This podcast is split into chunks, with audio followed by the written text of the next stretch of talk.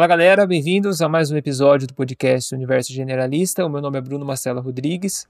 E o meu nome é Caio Rux Pirandelli. Antes de começar, os recadinhos de sempre. Se você está assistindo a gente no YouTube, não deixe de curtir, seguir e ativar a notificação. E se você está ouvindo a gente pelas plataformas de áudio como Spotify, também não se esquece de seguir a gente por lá para receber notificação de episódios novos. Um agradecimento especial ao nosso parceiro Alain Spirandelli, que é músico profissional, faz edição e tratamento do nosso áudio e que recentemente lançou o seu primeiro álbum solo, que a gente vai deixar o link na descrição desse episódio. Agora o Bruno vai passar o currículo da nossa entrevistada de hoje.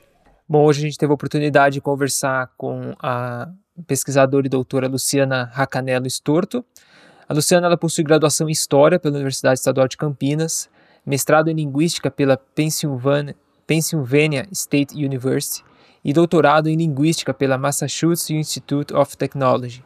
Atualmente ela é professora da Universidade de São Paulo, tem experiência na área de Linguística com ênfase em Teoria e Análise Linguística e em 2019 ela publicou o livro Línguas Indígenas, Tradição, Universais e Diversidade, que é o tema aí da nossa entrevista de hoje. Então fique agora aí com a nossa conversa com a Luciana Estorto. Bem-vinda, Luciana. Obrigado por aceitar nosso convite. Obrigada a vocês pelo convite. É, bom, a gente sempre gosta de entender um pouco da trajetória dos nossos convidados, dos nossos entrevistados, e especificamente como você chegou nessa temática aí de hoje, né, sobre línguas indígenas. Qual foi o seu interesse, o que te motivou? Uhum. Consegue contar pra gente? Sim, a minha trajetória foi a seguinte: eu fiz vestibular para História e eu também me interessava por psicologia, então eu estava em dúvida, acabei fazendo História para ter uma cultura geral e depois decidi. Fiz História na Unicamp e lá encontrei o meu namorado, Ricardo Nassif, que uh, fazia antropologia. O Ricardo se formou antes de mim e foi trabalhar no Museu Paraense Emílio Guild, em Belém. E eu fui visitá-lo lá. E uhum. conheci a divisão de linguística, onde se estudavam línguas indígenas, nesse museu, que é um museu dedicado aos estudos amazônicos, né, temas amazônicos.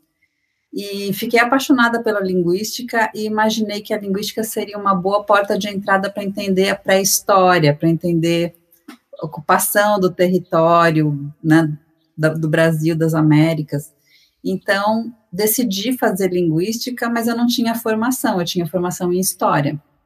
Uhum. E aí, um, uma pessoa lá no Museu Guild, o Danny Moore, que coordenava a divisão de linguística, o setor de linguística, ele me indicou uh, onde fazer cursos e quando meu namorado, então marido já, foi para fazer o mestrado dele no exterior, em Stanford, eu acompanhei ele e fiz vários cursos de linguística em Stanford. Aí eu voltei para o Brasil, a gente morou em Belém dois anos, e lá eu comecei a trabalhar com línguas indígenas efetivamente, fazendo projetos de pesquisa financiada pelo CNPq. E Legal. isso foi na década de 80 e eu estou até hoje fazendo projeto de pesquisa em línguas indígenas. Nossa. Legal. Assim. E existe, a gente tem uma estimativa mais ou menos de quantas línguas uh, existiam, quantas línguas indígenas existiam antes do, do, período colonial, assim? Tem como estimar isso? Tem uma estimativa é, disso? Então, é, não tem muito, não. As pessoas chutam, né? Então, uhum. assim, o número que se uh, imagina que tem havido de línguas no Brasil é quatro vezes mais do que tem hoje. Então, se a gente fizer essa conta, a gente pode imaginar que haviam 5.300, havia 5.300 línguas indígenas nas Américas. Uhum, uhum. E é isso, não dá para fazer nenhum outro tipo de conta.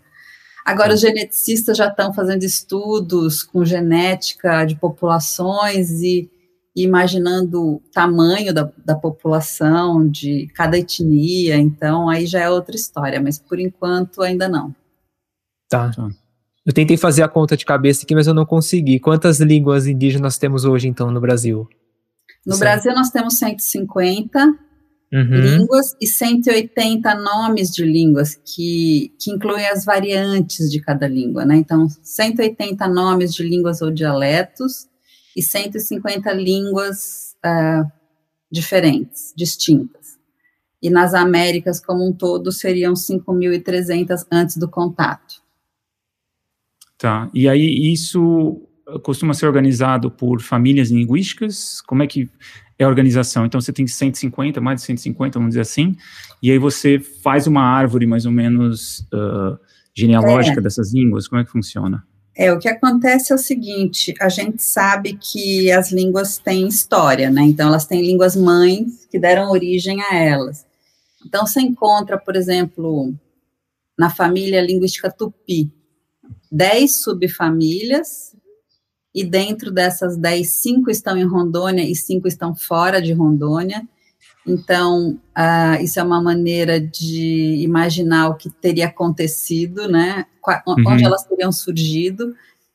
Provavelmente em Rondônia, porque cinco, depois de se diferenciar, saíram. Se elas uhum. tivessem surgido em outro lugar, cinco, depois de se diferenciar, terem ido para o mesmo lugar, seria muito, muita coincidência. Então, é, é assim que a gente trabalha, né? Agora, para estabelecer famílias linguísticas, você tem que apl aplicar uma metodologia. Uhum. E, e, tem, você, você, sabe, assim, mais ou menos, sabe listar mais ou menos a, a, as famílias? As principais famílias, é? Sim, as maiores são Tupi, uh, com 40 a 60 línguas. Uh, a família Tupi-Guarani é a maior dentro da Tupi, porque uhum dentro das 10, né, uma das que saíram de Rondônia é a Tupi-Guarani, que se espalhou por toda a costa do Brasil e países adjacentes. Uhum. Então, essa família Tupi-Guarani tem 40 nomes de línguas e, na verdade, 20 línguas distintas. E todas as outras nove subfamílias têm uh, ah, 20 línguas. Então, daria umas 40 línguas a 60, dependendo se você considera, considera língua ou dialeto, né? Uhum. Ah, no Tupi. Aí você tem a família G, ou macro G, que tem também é um, um, grande número de línguas, 33 dialetos agrupados em 20 línguas. É, Aruac e Caribe são também grandes, com 20 línguas cada uma. E aí Pano é uma família que está no Acre, com 15 línguas. Tirando essas, as outras são bem pequenas, são famílias com sete línguas, dez línguas no máximo. Uhum. Então, você tem Tucano, é a, é a próxima maior, com 13, depois Aruá já tem 7, e as outras disso para baixo. Uhum. E a gente pode relacionar isso também com, com essa relação de ocupação territorial, né? Então, assim, essas quanto maior a ocupação territorial de algumas etnias, você vai ter mais, uh, mais dialetos e mais é, variações. Normalmente, elas vêm de uma língua mãe, e uhum. aí as famílias que se espalharam territorialmente, elas vão se diferenciando. Os grupos que vão para locais diferentes e não mais voltam a ter contato com, com os outros grupos vão se diferenciando, né? Uhum. Então, é isso que acontece. Assim como o português europeu foi a origem do português brasileiro, mas hoje é bem diferente. Sim.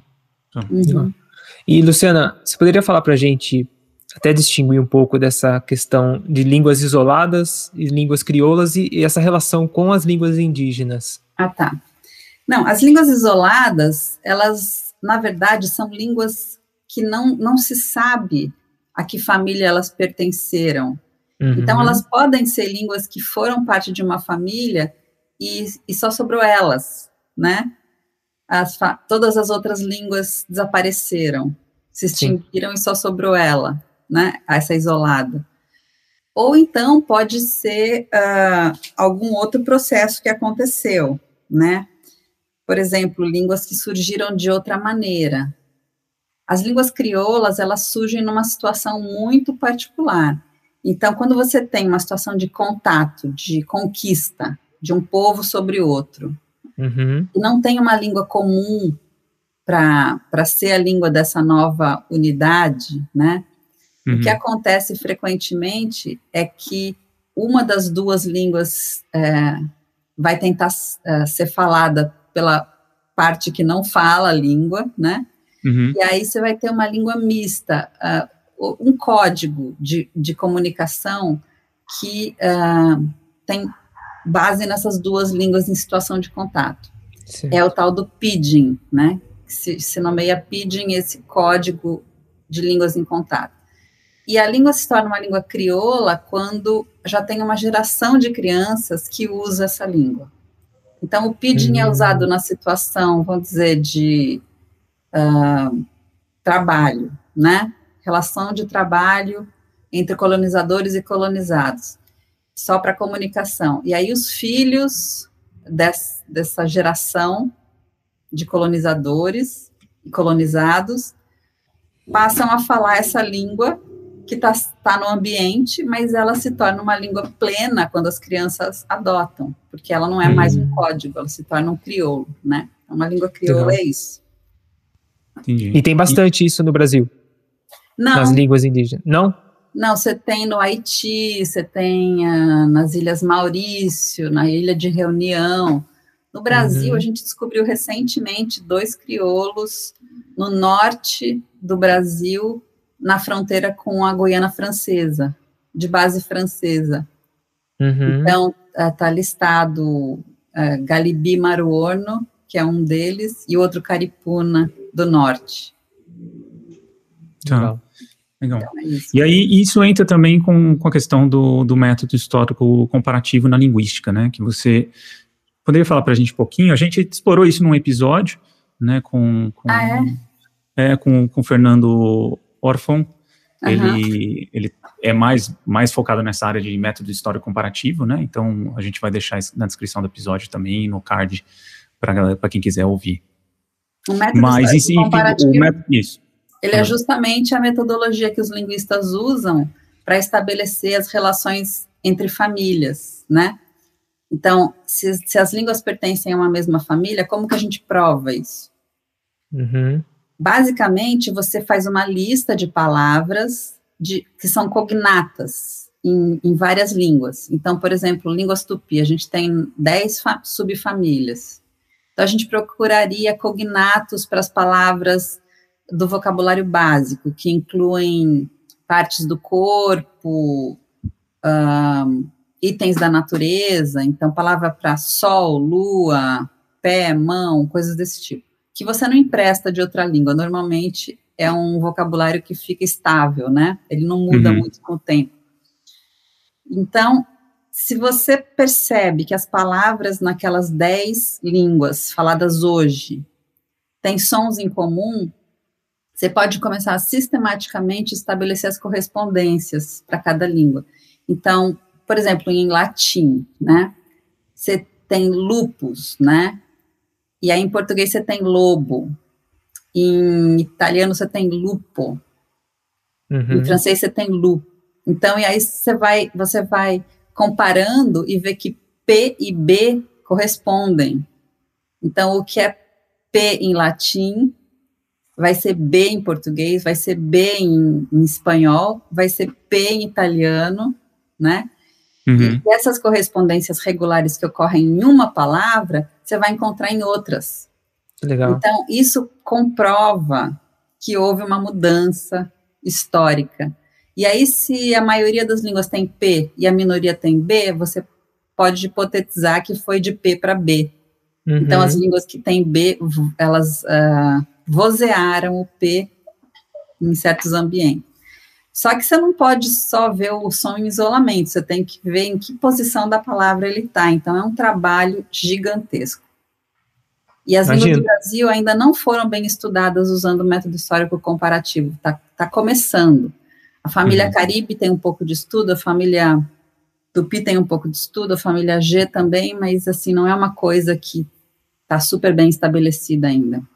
Uhum. Uhum. Mas aí na hora que a gente quer listar as famílias, né, linguísticas, você tem que fazer todo esse processo, né, não, enfim, não, acho que tem níveis de detalhes nisso também, né? Sim. Nível de, de, de, estudo até com, com computação. É, o linguista que trabalha com isso é o linguista histórico. Uhum. Nem todo linguista que descreve uma língua trabalha com linguística histórica, porque a descrição de uma língua tem outras particularidades, né? Uhum. E para fazer linguística histórica, você tem que ter dados de várias línguas. Então, primeiro você tem que descrever cada língua, depois estabelecer hipóteses de relacionamento entre as línguas, e aí uh, ver quais regras de mudança de som você pode estabelecer para uhum. dizer, por exemplo, das 10 famílias tupi, quais são mais próximas entre si. Tá. Né? A hipótese do Arion Rodrigues, que fez o estudo classificatório das línguas do Brasil, é que Tupi tenha tido dois ramos, o oriental e o ocidental, e as línguas que saíram são as ocidentais, uh, desculpa, as orientais, as línguas que ficaram em Rondônia são as ocidentais, uhum. e essas cinco que ficaram, teoricamente, são mais parecidas entre si, e as cinco que saíram são mais parecidas entre si. Mas a verdade é que não é bem isso que a gente encontra. Então, das cinco que saíram, três famílias com certeza são relacionadas. Mauel e Tito Piguarani já têm trabalhos feitos uh, na reconstrução dessa língua mãe dessas três. Uhum. Mas as outras duas não está tão certo assim. Elas têm algumas características uh, semelhantes com as outras três, mas não não o suficiente para ter certeza ainda. Uhum. E as que ficaram são um pouco mais parecidas entre si. É que é muito, é muito comum é, as pessoas falarem de, de, de etnias, de indígenas, né, como um grupo, como se fosse um grupo coeso e, e, e é. homogêneo, né? E nada aí, quando homogêneo. você. nada de homogêneo. E a gente, as famílias linguísticas são, assim, é muito distinta uma da outra, assim, em termos de estrutura, Sim, gramática, muito. são muito, muito distintas uma, muito uma das distintas. Para você ter uma ideia, as línguas tupi, a gente fala tupi como se fosse uma coisa só. As línguas tupi, essas dez famílias, elas são tão diferentes entre si quanto uhum. uh, línguas latinas, de germânicas, de eslávicas, de, de grego, sabe? Caramba. É, não, não são nada parecidas, na verdade. Uhum. Precisa fazer um estudo para ter certeza de que são relacionadas. Sim. Entendi. Então, por exemplo, é, e... as línguas banto, elas têm uma, uma profundidade de 3 mil anos. 3 mil anos atrás era falada a língua mãe das línguas banto na África. Aqui no Brasil, a hipótese é de que tenha sido 4.500 anos atrás uh, que era falado proto-tupi, a língua mãe de todas as línguas tupi. E para o indo-europeu na, no, no, na Europa, 6 mil anos atrás. Então, é um pouco mais raso do que o indo-europeu, mas um pouco mais profundo do que o banto. São uhum. línguas bem diferentes. Uhum. E é entre porque... as famílias, mais ainda, né? Tá. É porque eu sempre imagino, né, que, que, que essas diferenças, diferenças entre línguas, em famílias linguísticas, também trazem uma diferença comportamental entre as etnias também, né? Então, essa noção muito homogênea de, de, de indígena, é um tanto, acho que a linguística ela dá uma, uma ideia bem clara disso também, né, de estudar as línguas claro. indígenas e as, e, e, as, porque visualmente, vamos dizer assim, a, ocupa, a ocupação de um território de um bioma parecido, fisicamente, parece, né, para um olhar pouco treinado ou que não sabe uhum. muito de uhum. antropologia, todas parecem, dizer, indígena, mas quando você pega a parte de, de, comportamento, que é uma das coisas que a gente explora bastante aqui no podcast, uhum. é, a linguística também serve como, como uma referência de, de variação, né, de comportamento e linguística, Com certeza. tudo junto, né. Tem um livrinho que eu estava olhando hoje, que é esse aqui, Mirim, oh. publicado pelo Instituto Socioambiental das uhum. Crianças, que ele mostra um pouco visualmente como cada etnia uh, se vestia uhum. ou se pintava. Porque no Brasil, como é calor, as pessoas não se vestem, elas se pintam, né? Uhum. Sim, sim. Então você não precisa ter uma roupa, você desenha a hora que você quiser. Legal. É muito interessante, porque uma é bem diferente da outra. Tá, eu vou, é, eu te coloco a descrição, vou pegar depois o título certinho e colocar na descrição do episódio. A primeira família que eles mostram, que é do Acre, os Achininca, lá uh, eles têm origem nos Andes, esse grupo. Então, uhum. você tem gente com roupa mesmo. Ai, que legal. Eles usavam um, uma túnica. Sim. Né? Sim. Que nos Andes era de lã e que na Amazônia é uma coisa de algodão. É diferente. Interessante. Mas é bem interessante. E esse e é, é um livro eu acho que é, é ideal para. todo mundo ler, não só para as crianças. É tá. muito ah, interessante. Legal. legal. vamos colocar na descrição do episódio. E o Instituto Socioambiental é a ONG mais brilhante do Brasil, né? Para trabalhar com povos indígenas, são eles que fazem as melhores coisas. Nossa. Eles estão lá no Colégio Sion, em Higienópolis, na Avenida Higienópolis, no canto esquerdo do prédio. É uma ONG super tradicional que antes de ser chamada Instituto Socioambiental era o CEDI, Centro de Documentação Indígena. Então foi formada por antropólogos mesmo, sociólogos, uhum. pesquisadores, né? E trabalham hoje com o ambiente também, porque eles entendem que não dá para você trabalhar com povos indígenas só falando de povo, não falando de floresta, né? Porque uhum, eles que manejam a floresta amazônica. Sem dúvida. Legal. Uhum. E, Luciana, é, caindo na temática de é, regiões multilingües, você uhum. poderia falar para a gente o que seria e, e quantas delas, é, do, quantas dessas regiões né, a gente tem no Brasil? Sim, bom, a gente não sabe tão bem assim. Na verdade, uh, se falava sempre do Xingu e do Alto Rio Negro, de duas regiões multilingües. Mas recentemente, pesquisadores do Museu Guild e, e da Holanda, trabalhando em coautoria, descobriram que talvez entre o Rio Guaporé e o Rio Mamoré, em Rondônia, tenha havido no passado uma área linguística, né, multilingüe. Então, o que é uma área multilingüe? É uma área onde se falam várias línguas. Uhum. Agora, não necessariamente as, cada pessoa lá é poliglota. Depende da ecologia local. Então, no Rio Negro, há muitos poliglotas, porque lá eles têm a exogamia linguística, em que você tem três famílias linguísticas diferentes que participam de relações de casamento. Entendi. E aí você não pode casar com alguém que fale a mesma língua. Fica a dica. Uhum. é uma ótima ideia. Evita muito então, conflito. Então, os né? filhos desse casal, os filhos desse casal vão falar a língua do pai e a língua da mãe.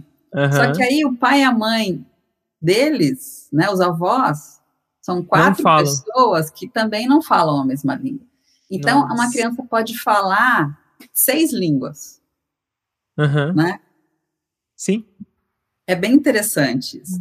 E o, o Rio Negro tem essa característica, eles são poliglotas. Já no Xingu, que é no Brasil Central, no Mato Grosso, você tem várias etnias convivendo há muito tempo junto naquela área que os Vilas Boas ajudaram a demarcar, que é bem estudada, bem bonito.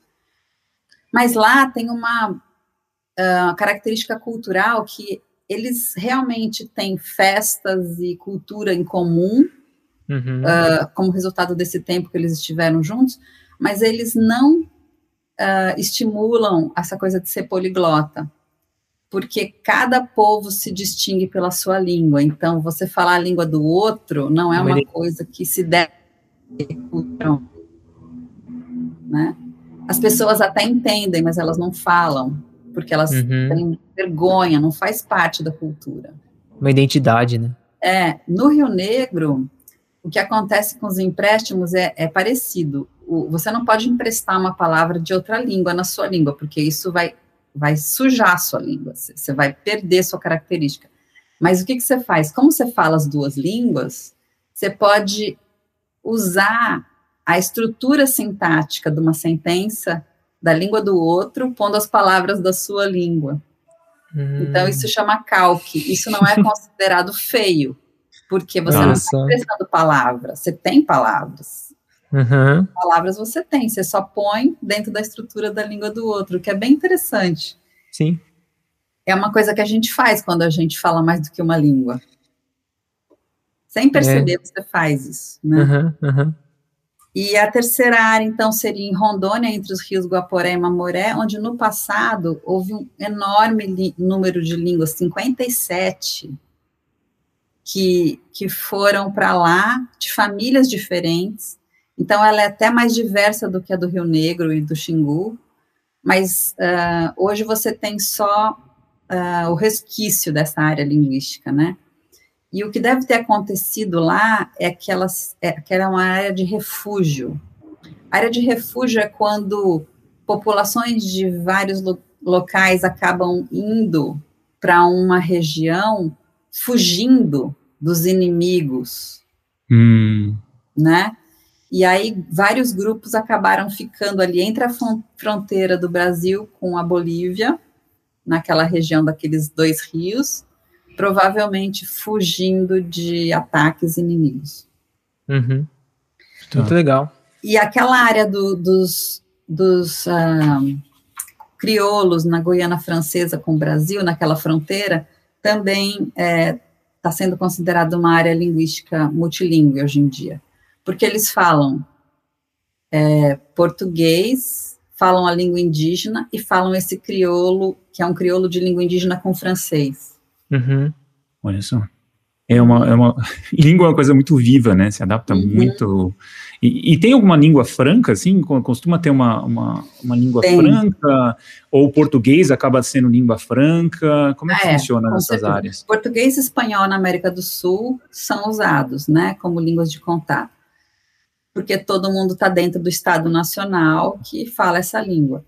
Uhum. Mas no passado, você teve no Brasil, durante 200 anos, o, a língua geral paulista falada uh, no sul, sudeste, né, e centro-oeste, que foi a língua que os bandeirantes usaram nas suas bandeiras, e essa é uma língua de base tupi-guarani, baseada na língua tupinambá, ou tupi antigo, né, dependendo de como você chama, o Arião Rodrigues chamava de tupinambá, a uhum. língua indígena na qual a língua geral paulista foi baseada, e uhum. o Eduardo Navarro da USP chama de tupi antigo.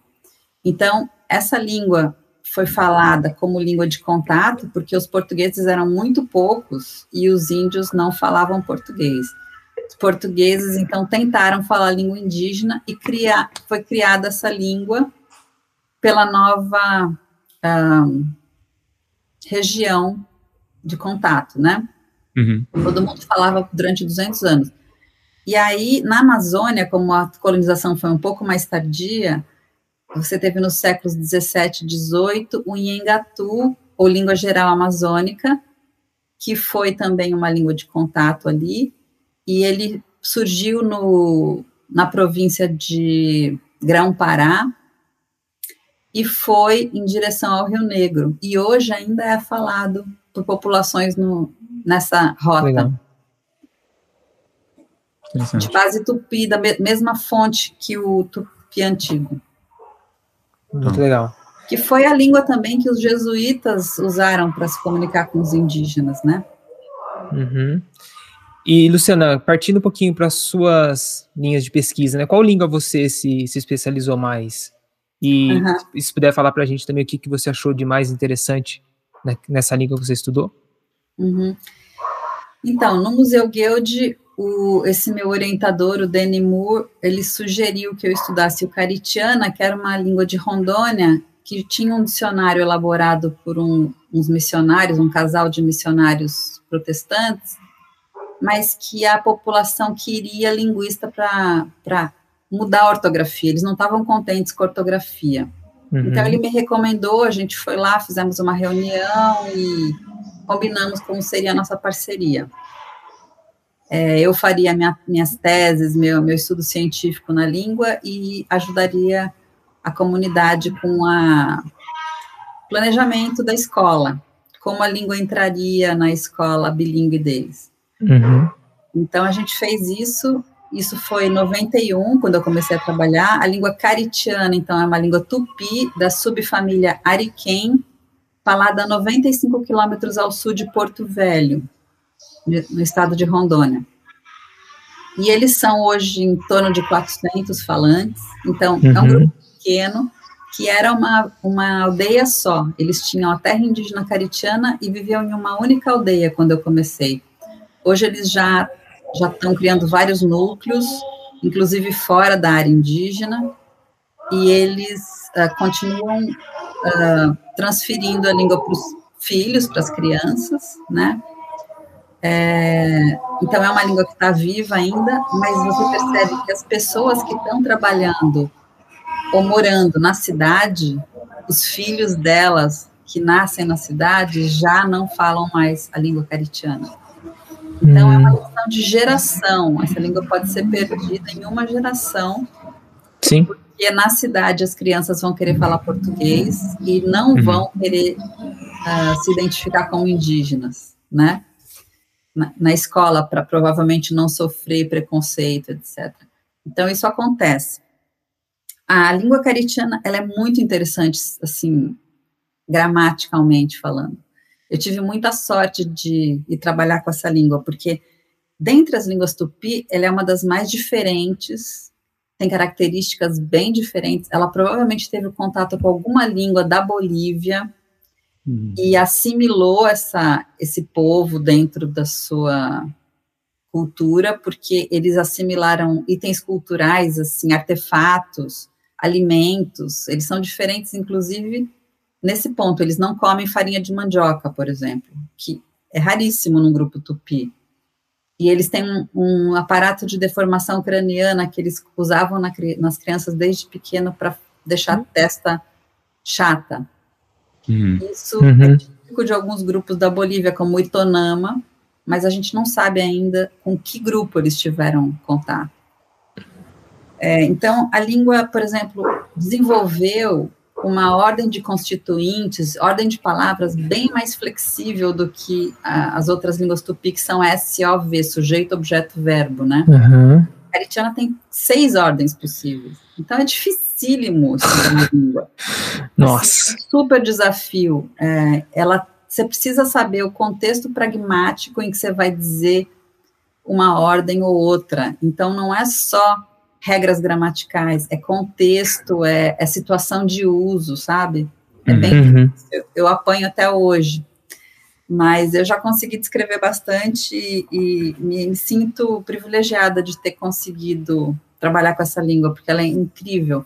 Sem ela dúvida. marca muito sintaticamente, morfologicamente, uh, essas ordens. Então, as ordens que começam por objeto, objeto, sujeito, verbo, ou objeto, verbo, sujeito, você tem uh, claramente uma marcação no verbo, indicando uhum. que o objeto foi extraído, né?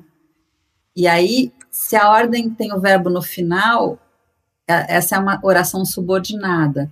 Se o verbo não está no final, é uma oração matriz. Então é muito interessante, assim, ela é super regrada e tem uh, processos de transitivização e intransitivização que são bem também é, produtivos né, na língua, e a língua tem tom e acento em um único sistema que a gente chama de acento tonal, porque é uma língua acentual, mas ela reproduz uh, a sílaba tônica de cada palavra com um contorno tonal também.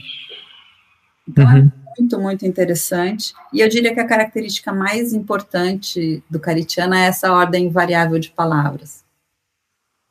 Ah, legal. Muito legal. E, e, como, Luciano, porque assim, a maior parte, acho que, eu não sei, tem alguma uma etnia que tem, que tem escrita no Brasil? Ou, ou... Não. Não, né?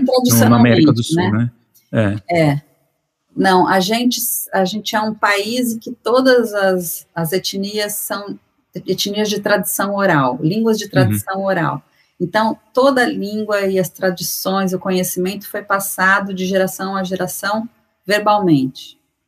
Isso é muito interessante porque estudar línguas desse tipo é muito rico. Se você grava as narrativas que as pessoas contam, né, que os mais velhos contam para os mais novos, e, e as fórmulas é, de ensinamento, tem muita coisa lá da história, da cultura da, do povo. Então, como são muitos, 150 línguas, você imagina o tanto de experiência que essas pessoas tiveram ao longo de milênios na Amazônia e como elas exploraram o seu meio ambiente, né? Tudo isso passa pela língua. Então, você tem listas e listas de espécies, de uh, itens da natureza que os avós ensinam para os seus filhos e netos, né? E uma coisa interessante é que às vezes isso é como se fosse uma poesia, assim, é memorizada, é uma literatura. Uhum. Então, os pajés, os, os especialistas nas comunidades, eles são os artistas, né? Eles têm a arte verbal e passam essa arte verbal para a próxima geração e nela conhecimento. Uhum. Então, por exemplo, no Rio Negro, uh, eles caminham, os, os, os povos Nadohup, eles caminham e são, são nômades. Nessa caminhada, eles vão dizendo para todos os que estão presentes o que aconteceu em cada local, na história da, do povo.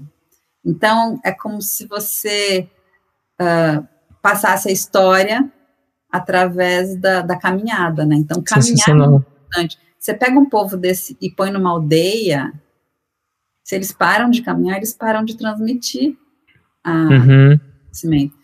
E aí é claro que com a colonização, muitos espaços onde eles iam não é mais deles, eles não podem. Uhum.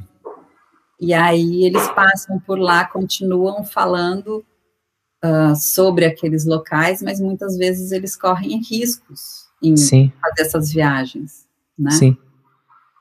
Então é isso, assim. Legal povos indígenas, eles têm essa cultura passada oralmente, e agora as ortografias foram desenvolvidas recentemente, né, já no século XX, pelos missionários que foram trabalhar nas aldeias para traduzir a Bíblia, normalmente protestantes, do Summer Institute of Linguistics, que é uma organização americana que procura traduzir o Novo Testamento, eles fazem uma ortografia e traduzem o Novo Testamento em todas as línguas do mundo, né?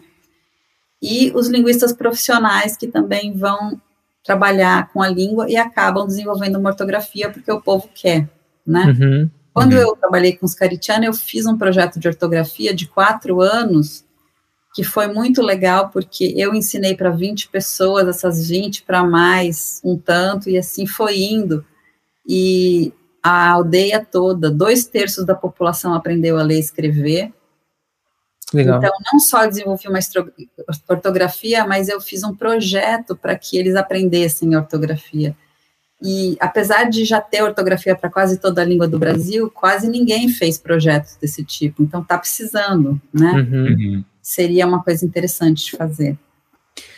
E, e, como eles julgam assim a ortografia? Porque tem casos que eles não gostam da ortografia. Não, é, então, eles não gostaram é da ortografia é que... que o missionário fez, né? Eles pediram um linguista para corrigir. Eles falaram que estava errado. Ah, Aí, quando eu fui trabalhar com a língua, eu, eu tentei identificar o que, que eles acharam que estava errado. E, na verdade, não é que estava errado. O missionário tinha feito uma ortografia fonêmica, e eles queriam uma coisa mais fonética. Então, o que, que é isso? O fonema é aquela unidade abstrata que diferencia palavras. Então, por exemplo, bata, pata, cata, essa primeira consoante, P, B e K, são fonemas diferentes, porque eles diferenciam palavras. Uhum. Ele tinha feito uma ortografia só com fonemas. Só que tem alofones, então cada fonema tem representações possíveis em ambientes distintos. Por exemplo, em português, eu falo tá, te, ti, to, tu. Quando está uhum. na frente do i, o t vira ch, né? Uhum. Ch não precisa pôr outra letra para ele. O t uhum. funciona porque ele, essa palatalização é automática. É uma uhum. versão do t diante de i. Então, o linguista tem que saber todas Nossa. as variantes de cada fonema e aí propõe é, ele propôs a ortografia sem ter aprovação deles, né? Ele, ele só trabalhou com um único tradutor da Bíblia, uhum. né? Normalmente é assim que o CIL trabalha. Ele faz um contato com uma pessoa, converte essa pessoa, e essa pessoa vai ser o, o pastor, vamos dizer assim. Uhum. E aí uh, eles não estavam contentes com essa ortografia abstrata, e aí a gente discutiu maneiras de tornar isso mais interessante para eles. Por exemplo, todas as consoantes nasais em caritiana, elas, elas podem ser pré ou pós-oralizadas se a vogal que está do lado do nasal é uma vogal oral, se ela não é nasal. Então, por exemplo, a, na vira adndá. Uhum. E se o primeiro A é oral e o último é nasal, fica adna. Se o primeiro é nasal e o último é oral, fica andna, anda. Então, essa oralização, eles queriam que aparecesse na ortografia. Por quê? Sim. Porque alguém falante de português lendo não pronunciava o som corretamente. E eles uhum. queriam pronunciar. Claro. Como eles já estavam numa situação de contato, eles queriam uma ortografia que fosse ser pronunciada corretamente para quem, por quem fala português. Então eu adaptei e ficou interessante. A gente fez uma reunião, fizemos um projeto de quatro anos e foi aprovado. E eles estão usando até hoje. Eu fiquei pensando, por que, que eu estou fazendo uma ortografia para um povo que não escreve, né? Uhum. Uh, mas hoje eles estão testando uh, no, no celular, Sim. nas redes sociais a língua, então está sendo super útil. Que legal. Ela pode, pode servir como uma ferramenta de preservação da língua também, né? Como uma, uma forma de você dar uma maior estabilidade para ela não depender tanto de indivíduos, né? Ou, assim, eu acho que Óbvio que você sempre depende de indivíduos falantes, né? Uhum. Porém, eu acho que tem uma ferramenta que você consegue expandir para mais indivíduos, né? É, então, a ortografia papel... é útil porque ela se torna algo que permite uma literatura, né? Porque a tradição oral, ou você grava em Sim. vídeo, em áudio, ou ela desaparece quando a pessoa morre, né? Então, eu gravei em áudio, não tinha na época verba para vídeo e não era muito difundido, era muito caro. Eu gravei, essas gravações estão disponíveis para eles, a gente é, transcreveu, traduziu o material, eles usam na escola, eu fiz uma cartilha no projeto de alfabetização de 100, mais de 100 páginas, com exercícios, com músicas que eles criaram, vários tipos de texto, curtos, longos, e mitos e não mitos, diálogos. E aí os professores indígenas trabalham isso hoje na sala de aula. Que legal. Uhum. Então, e vira ferramenta para as escolas indígenas também, né? Vira uma, uma, uma ferramenta muito forte para eles. E eu acho que para o Brasil todo, né, gente? Sim, sim, tem sim. que preservar a nossa, nossa cultura tradicional do Brasil. O que, que a gente tem de brasileiro mesmo? Os povos indígenas, né? E se a gente puder ter essa literatura publicada, essa mitologia toda publicada, é muito interessante. Sem dúvida. Enriquecedor. Sem dúvida. E, Luciana, como você vê o impacto ou a importância né, do, das línguas indígenas para o português brasileiro? O português brasileiro foi muito influenciado pelas línguas indígenas a gente não tem noção de quanto, e a gente ainda vai ter isso ensinado na uhum. escola algum dia, porque os linguistas estão descobrindo isso agora, né?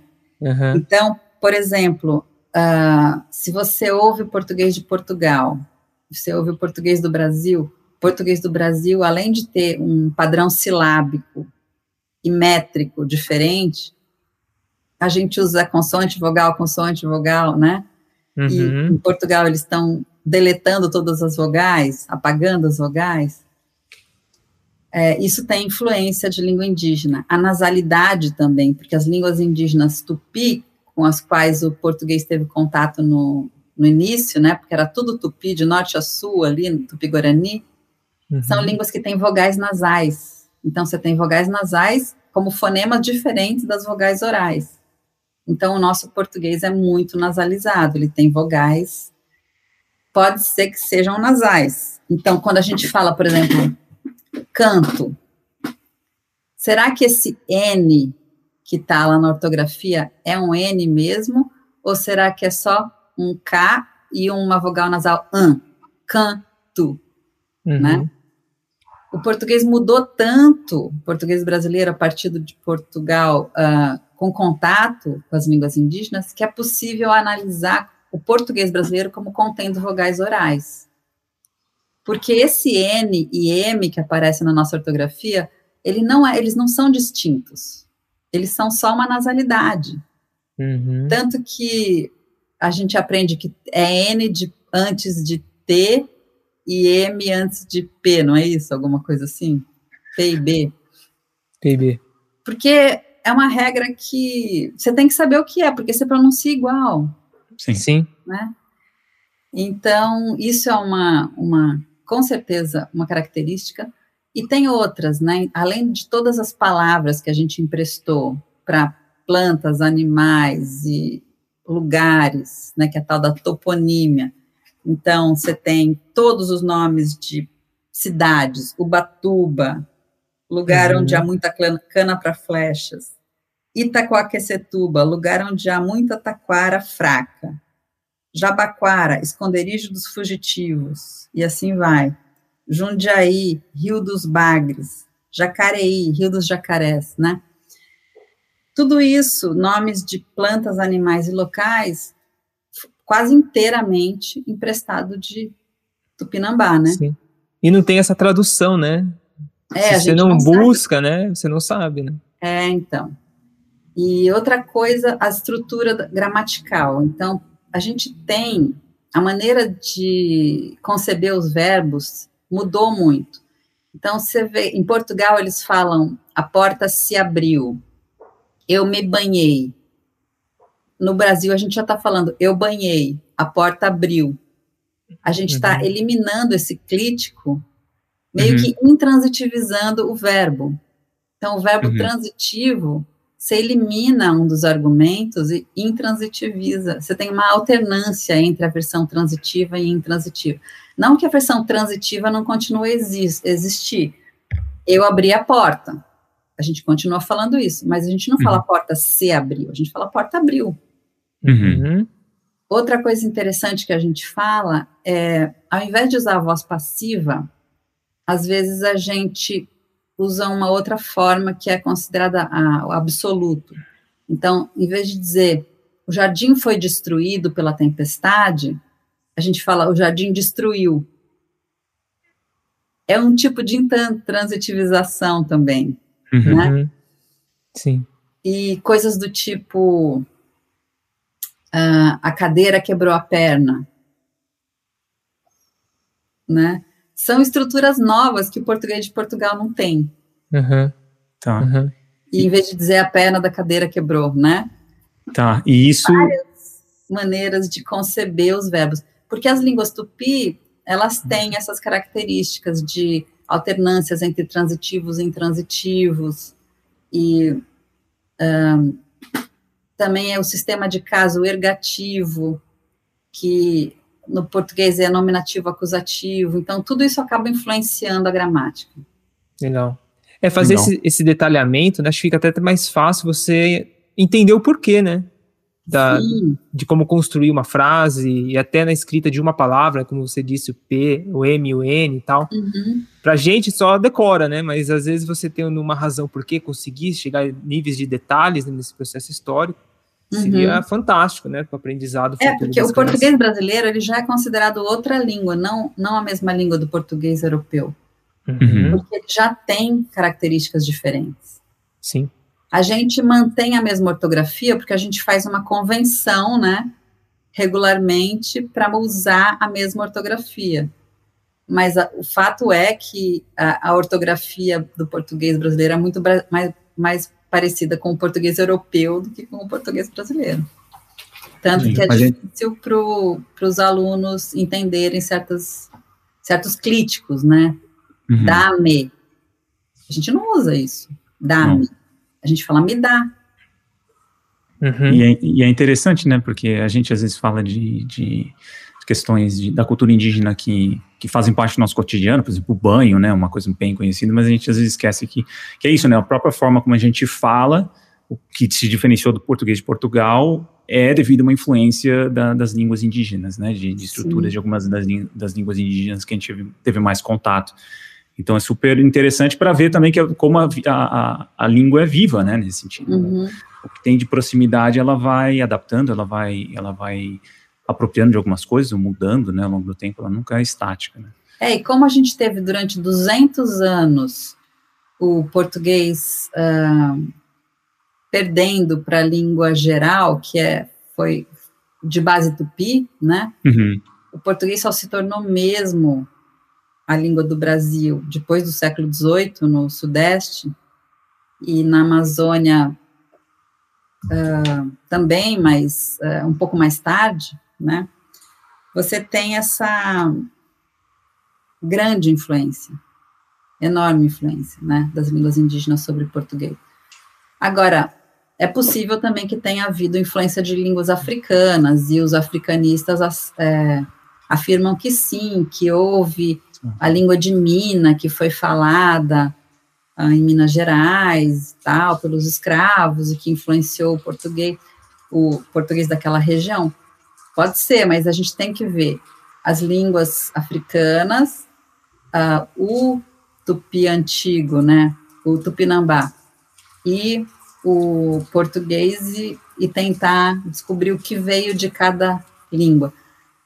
É complicado, tá? faz muito uhum. tempo, né? é difícil hoje o linguista fazer essa distinção. Sim. Mas que as línguas indígenas influenciaram, não tem nenhuma dúvida, porque elas foram uhum. faladas durante 200 anos. Tá. E, e no, na parte de, da linguística em geral, assim, teve algum impacto, estudos das línguas na América do Sul, ela trouxe algum, alguma perspectiva nova, alguma, ou corroborou, ah, corroborou, corroborou alguma hipótese da, da linguística, uhum. porque foi um território amplo de estudo, né? Você teria, é. acho que, hipóteses já dentro da linguística, e aqui é um território imenso para você testar essas Sim, hipóteses, né? A, a gente está na infância ainda do estudo das línguas uh, do Brasil, né? E uhum. das Américas em geral, das Américas do Sul, né? Então, a América do Norte foi a primeira que começou a estudar suas línguas, porque a colonização lá foi inglesa, e os ingleses têm essa mania de estudar, né, de catalogar e de uh, criar essa cultura, sei lá, enciclopédica. Uhum. Então, ela, foram as primeiras línguas a serem estudadas. E aí você teve jesuítas estudando línguas indígenas também na América do Sul mas o fato é que uh, a linguística profissional só está começando na década de 80 a estudar essas línguas, de maneira uhum. mais sistemática, para incluir essas línguas na tipologia universal, né? Porque você tem esse estudo do tipos de línguas, que é a tipologia, e as línguas do Brasil estão só entrando agora mesmo. É, a gente tem línguas ergativas, então esse sistema de caso diferente do nominativo acusativo. Então, no nominativo acusativo, os sujeitos são diferentes do objeto. O objeto é acusativo, sujeito é nominativo. Então, o verbo concorda com o nominativo, que é o sujeito. Nas línguas tupi, nas cinco que estão em Rondônia, você tem a característica de ergatividade. Então, o sujeito do verbo transitivo, ele é diferente dos outros dois, do sujeito do intransitivo do objeto. Então, você concorda, o verbo concorda, ou ele é prefixado por prefixos de pessoa absolutivos, que marcam objeto ou sujeito do verbo intransitivo. Então, são maneiras diferentes de conceitualizar os participantes da ação, né? Uhum. Você concorda com o objeto se o verbo é transitivo. Você concorda com o sujeito se o verbo é intransitivo. Então, isso é importante, porque o falante dessa língua, é, ele vai estudar português, ele vai provavelmente cometer esse erro em português. Uhum. Ele vai pluralizar um objeto plural, quando, na verdade, o português concorda com o sujeito. Sim. Percebe? Então, para educação, para escola, isso é importante. Uhum. Porque a gente leva o sotaque da nossa língua quando a gente vai aprender a outra língua, né? E, por exemplo, os caritiana, eles falam tanto português quanto caritiana, mas eles aprendem primeiro caritiana. A primeira língua é o caritiano. Uhum. Então, o português, já, eles já falam com sotaque, é a segunda língua. Legal. E então é, é muito interessante assim as características das línguas brasileiras. Ergatividade é uma, outra é esse tom e acento tonal, que usar uh, tons, entonações alto e baixo para diferenciar sistemas de acento, isso acontece em várias línguas. Tem línguas que são puramente tonais e outras que são acentuais, na família tupi, e tem as que são de acento tonal, que é uma mistura dos dois sistemas. Isso é uma coisa nova na literatura. Inclusive, quando eu descrevi isso para o Caritiana, o meu orientador não aceitou. Ele falou: não, Se é acento tonal, não pode ser previsível, uhum. mas é. Mostrei por A mais B que é, então uhum. não tem que a teoria dizer que a língua não pode ser assim, a língua é assim, né? Então uhum. a gente traz coisas novas. Outra coisa, quando você faz uma pergunta de conteúdo, tipo quem ou o que, se você está perguntando sobre o objeto, então o objeto foi para frente da sentença, numa interrogativa, você vai ter uma marcação no verbo. A resposta também vai ter uma marcação no verbo, porque o objeto vai ter que estar, tá, ser o primeiro elemento da resposta. Então, essa uhum. primeira posição de foco, que a gente chama de nova informação, é importante. Nas orações relativas, a mesma coisa acontece. Não só com caritiana, com várias línguas né, da família. Então, são três construções diferentes, que é perguntas de conteúdo, respostas e relativas, que têm o mesmo processo de marcação do, do movimento do objeto para o início da sentença. Isso coloca uma, uma um desafio para a linguística, porque foco não necessariamente é marcado por movimento, ele pode ser marcado por intensidade ou volume maior da palavra focalizada. Então, eu posso falar, é, eu não comi peixe, eu comi frango. Então, eu falei frango com uma entonação, um, volume mais alto, e eu passei uma nova informação dessa maneira, prosodicamente. Uhum. Mas nas línguas tupi, parece que tem que ter um movimento para o início da sentença, e além disso, uma marcação morfológica. E a questão é por que as duas coisas para marcar uh, esse movimento do objeto? E por que, que as relativas fazem o mesmo tipo de marcação do que as interrogativas? Se são subordinadas, se são outro tipo de sentença. Então, tem um monte de, de desafio aí. As uhum. consoantes nasais também, com essa pré e pós-oralização, isso é super interessante, super raro nas línguas do mundo. E vogais nasais e vogais aspiradas e glotalizadas que existe na América toda, América do Sul, são um desafio a laringalização da vogal, então, se a, se a vogal ela, ela, é glotalizada, ela tem esse fechamento da glote após a vogal, então, a, alguma coisa assim, você pode acabar não fechando bem e, e laringalizando, então você pode dizer a, a, e essas vogais laringalizadas se tornam fonemas em algumas línguas. Então, uhum. A é diferente de A. Distingue palavra. Uhum. Nossa. Então tem muitos desafios, é super interessante. Uhum, uhum. Muito bom. E, Luciana, para a gente já ir para o final, é, na sua visão, por que, que, é importante preservar as línguas, né? Qual, a, uhum. qual o principal motivo para a gente preservar as línguas indígenas? Então, preservar as línguas é preservar a cultura dessa, desse, dessa etnia, né? Então, é o patrimônio imaterial, vamos dizer assim. E, e como o Brasil tem 150 línguas e 180 etnias, a gente tem uma riqueza enorme aí para contribuir para a humanidade, que é uhum. através da língua que isso é passado, né?